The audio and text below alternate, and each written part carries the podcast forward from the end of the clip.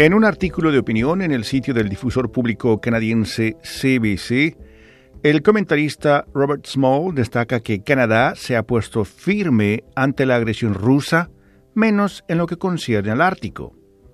El reciente anuncio del presidente Vladimir Putin, que Rusia posee un arsenal de armas nucleares indetectables, todavía no ha tenido consecuencias materiales en las relaciones geopolíticas. Más que las adquisiciones militares de Rusia, lo que tiene ocupados Estados Unidos y Europa es el grave caso del ataque químico contra un ex espía ruso en el Reino Unido. El 26 de marzo, Canadá y Estados Unidos anunciaron la expulsión de diplomáticos rusos en respuesta al ataque.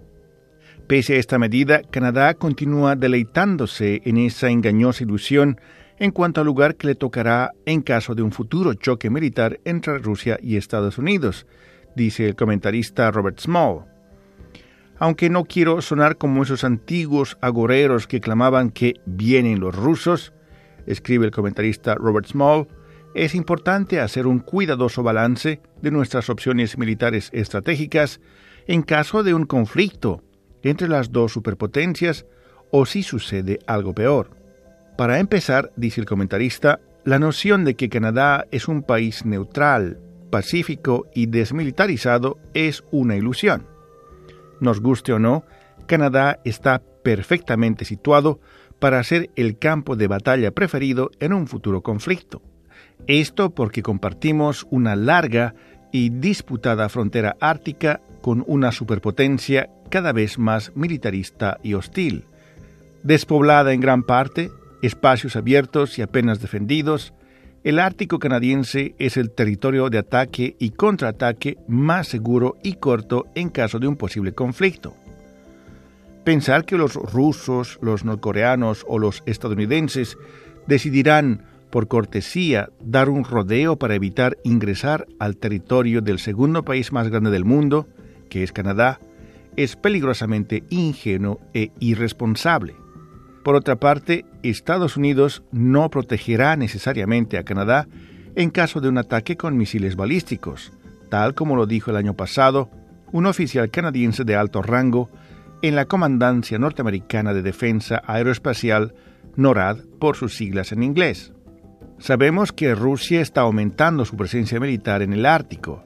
Hay por lo menos 18 bases militares rusas recientemente construidas o renovadas a lo largo de la frontera entre Rusia y el Ártico canadiense, junto con una considerable fuerza aérea, submarinos nucleares y 40 rompehielos operacionales.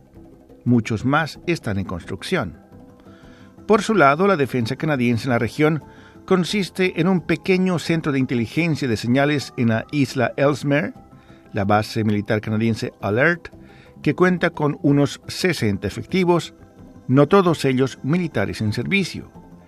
En Yellowknife, la Fuerza Norte de Tareas Conjuntas mantiene un pequeño cuartel general con aproximadamente 70 efectivos y con una unidad de apoyo de 50 efectivos en la zona. La Fuerza Aérea Canadiense está representada en la región por un escuadrón de aviones de transporte utilitario y no apto para el combate, compuesto por cuatro pequeños aviones CC-138 Twin Otter que entraron en operaciones el año en que nació el actual primer ministro Justin Trudeau. Aparte de aquellos soldados estacionados al sur de Canadá que de vez en cuando suben hasta el Ártico para llevar a cabo cortos ejercicios, no hay una presencia permanente de tropas canadienses preparadas para contener una violación de nuestro territorio, dice el comentarista Robert Small en el sitio de CBC. Lo más cercano a una fuerza terrestre en el lado canadiense en el Ártico consiste en unas patrullas compuestas por auxiliares de reserva que recibieron un entrenamiento mínimo. Se trata de los Rangers canadienses. Cada uno de ellos recibió apenas 10 días de entrenamiento militar y utilizan rifles antiguos de la Segunda Guerra Mundial. El gobierno canadiense podrá tratar de calmar las preocupaciones diciendo que el proyecto del buque patrulla del Ártico, actualmente en construcción, disuadirá a Rusia de una posible agresión.